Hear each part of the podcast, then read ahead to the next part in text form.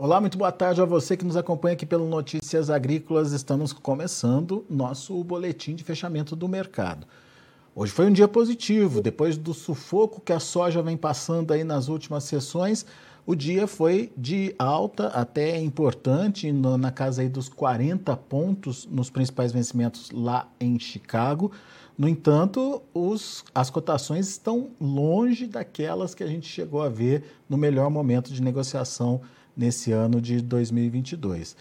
Agora, qual é a tendência? O que, que a gente pode esperar em relação aos preços? É, qual, o que, que, tá, o, que, que o mercado está sentindo? O que, que o mercado está vendo aí que justifica esse momento de pressão aí nas cotações? E se tem possibilidade, obviamente, de recuperar os preços? Vamos perguntar para quem entende, para quem está é, tá de olho no dia a dia da comercialização. Marcos Araújo, analista lá da Agriinvest, já está aqui com a gente na tela, direto lá de Curitiba, no Paraná. Meu caro, um dia positivo hoje lá em Chicago, depois de ter apanhado bastante. Será que dá para pensar em virada aí de, de tendência, Marcos? Olá, boa tarde a todos. Na, em nossa opinião, ainda não. Uh, não temos aí, diante de toda essa impacto da inflação global, esse aumento de juros coordenado por vários bancos centrais ao redor do globo, uma grande, um grande impacto na renda das famílias, essa alta de alimentos, isso tudo aí tem impactado drasticamente o consumo mundial. Nós vivemos um momento de uma demanda doente. Você tem grandes estoques de soja nos portos chineses, um menor ritmo de processamento de soja na China. Você tinha até então há margens negativas para a suinocultura na China. Nós temos a boa notícia é que agora a suinocultura volta a operar no território positivo na China.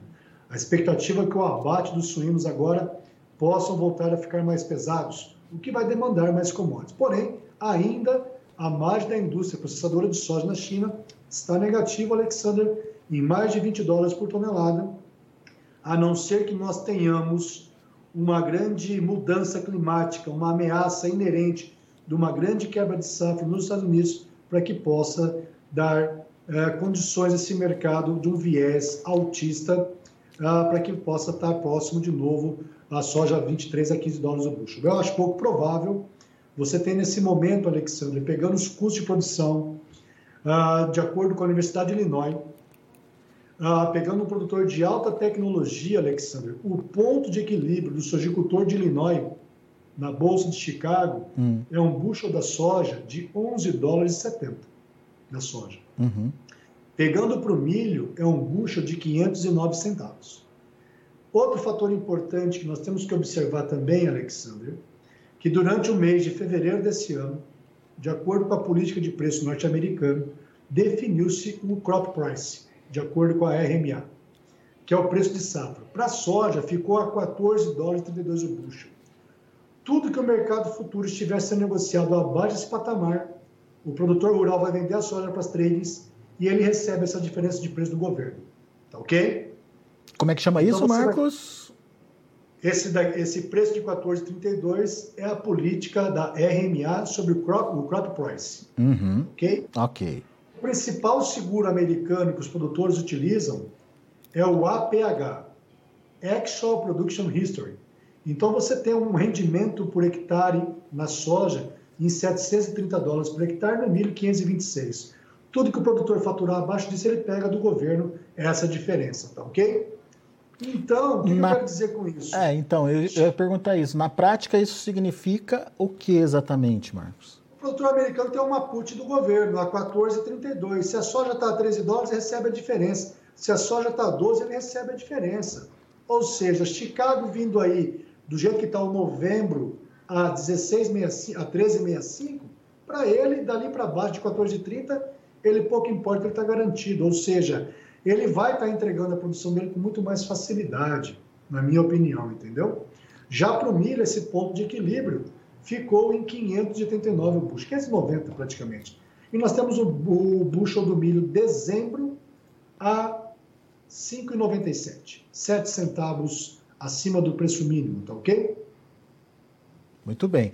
Então, uh, uh, no caso específico da soja, ele não vai ter medo de vender aí abaixo do, abaixo do, do preço, desde que se mantenha acima dos 11,60, 11,70, que é o ponto de equilíbrio dele, certo?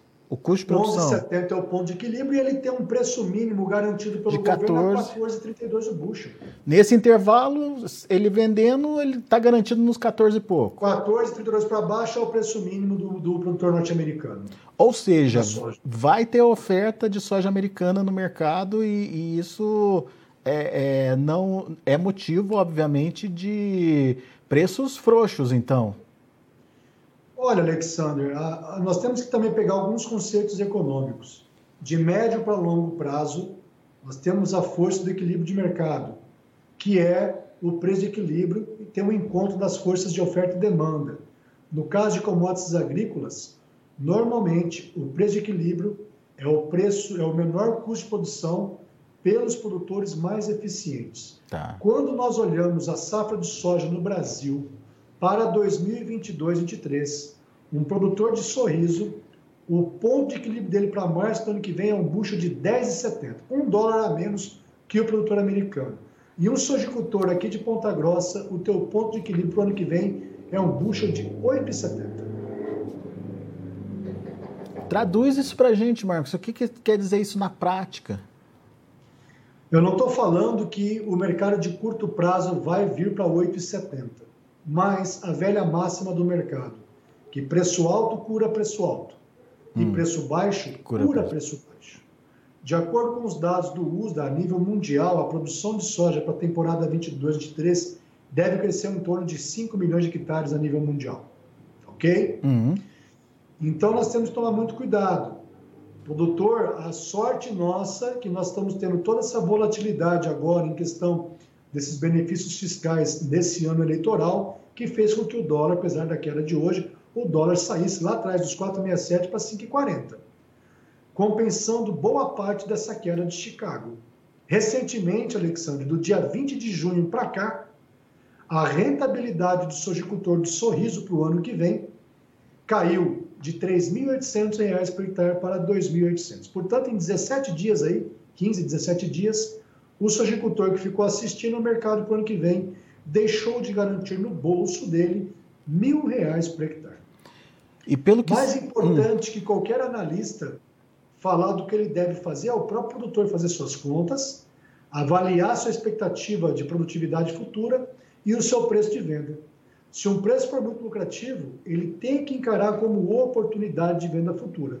Ou, no mínimo, melhor ainda, se ele comprasse put, seguro de baixa para proteger essa venda futura. Porém, se ele tem seus custos em reais, ele tem que travar o preço da soja em Chicago e do dólar, que às vezes gasta muito com seguro. E também tem que estar avaliando se ele está fazendo uma venda para trading, uma venda a termo, o seu risco climático naquela região. Então, e ele também tem que ter ciência, se ele está fazendo uma venda futura, o bucho estava 14,20, 15,20 recentemente, se o medo dele é o mercado subir, e ele fazer uma venda ruim para 2023, ele pode tirar uma, uma fatia desse lucro dele e comprar seguro de alta em Chicago. Isso é gerenciamento de risco de preço. O problema é que a grande parte da maioria dos produtores brasileiros não andam junto às estratégias do mercado físico com as estratégias derivativas. Aí o cara fica só assistindo e é difícil nós termos uma eficiência apenas tomando decisões no mercado físico e não gerenciando também com as ferramentas de proteção, Alexandre. Mas você acha que uma retomada dos preços é mais difícil para esse ano, Marcos? É que reflita, inclusive, na, na, na precificação da safra futura? Olha, Alexandre, existe ainda todo um problema em relação a essas novas potências agrícolas, não mais só Estados Unidos, Brasil e Argentina. Temos a figura da Rússia e da Ucrânia como grandes players no mercado internacional. Então, nós temos a questão da guerra, não está resolvida a questão da logística da, da, da Ucrânia, e então todo aquele excedente de, de produção da Ucrânia que deve ser escoado pelo mundo, isso não foi solucionado. Porém, nós estamos agora em boca de safra do hemisfério norte, que é o grande produtor a nível mundial. Não devemos esquecer disso. E sazonalmente falando, em 37 anos, nós temos, Alexandre, eu sempre falo isso para vocês, as maiores altas de preço em Chicago da segunda quinzena de junho à primeira quinzena de julho. Estamos hoje no dia 7 de julho. Estamos aí virando essa curva e a tendência sazonal até setembro, outubro é de queda de preço. Pois é. é. Mas ainda o efeito da oferta pode surgir aí em caso de, de, de condição irregular do clima. Pode, se São Pedro fechar a torneira e essa temperatura noturna adversa, que deve prejudicar principalmente a polinização do milho, isso é um ponto de preocupação no mercado. Mas isso a gente vai ver quando, Marcos? Ah, estimativas nossas aí que cerca de 50% da, da, da, da, do milho americano deva estar na fase de polinização até o dia 15, até semana que vem.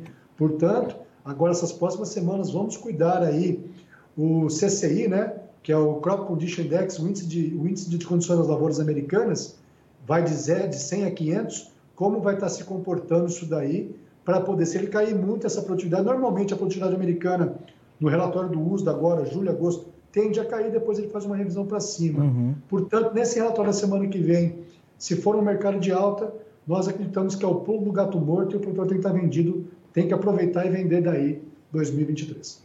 Tá, e safra velha, Marcos? Como é que o produtor brasileiro faz?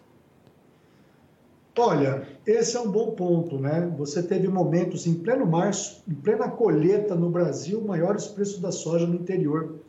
Nós tínhamos uma, um problema do Laninha, a Argentina fora de mercado, escassez de óleo vegetal a nível mundial, portanto, a Argentina como maior exportador mundial de farelo e óleo, isso tudo deu força para as indústrias brasileiras e também nos Estados Unidos terem margens em torno de 50 dólares por tonelada.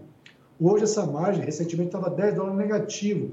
Isso tudo deu força para as indústrias pagarem preços bem descolados pela soja brasileira. Porém, agora, a realidade não é tão boa assim. Você tem o óleo de palma na Malásia, de, de março para cá, uma queda acumulada de mais de 40%. Então, você tem não, um movimento de queda de commodities, não só dos grãos, commodities agrícolas, mas várias outras commodities. O que tem se sustentado hoje, que ainda não caiu para valer, são os fertilizantes que isso, os insumos agrícolas, que isso é um padrão normal. Normalmente tem um movimento de queda retardado em relação das commodities agrícolas, assim como também os insumos agrícolas têm um movimento retardado na alta. Primeiro sobe os grãos para depois eles subir. Então, temos que aguardar, acompanhar esse movimento histórico aí. Ainda está muito caro os fertilizantes em relação ao preço dos grãos e, consequentemente, isso afeta direto o poder de compra dos produtores. Né? Mas, por exemplo, quem tem a soja na mão ainda, vai ter oportunidade de venda por conta de demanda interna, como a gente vê em anos anteriores? Ou, ou também esse ano a estratégia das indústrias foi, foi alterada e o risco de, de repente, ele ficar com essa soja na mão é grande? Eu venho falando isso há um tempo esse ano, Operação Caixa. O mercado vinha nos falando que vale a pena nós vendermos a soja no primeiro semestre do ano. Você tem uma curva de preço invertida em Chicago. Você tinha um bushel da soja maio, julho, a 17 dólares o bushel, uhum. e, e para o vencimento de setembro e novembro, 2 dólares abaixo. Sim, verdade. Hoje, você tem o bushel agosto a 14,80, o novembro a 13,60, 1 dólar e 20.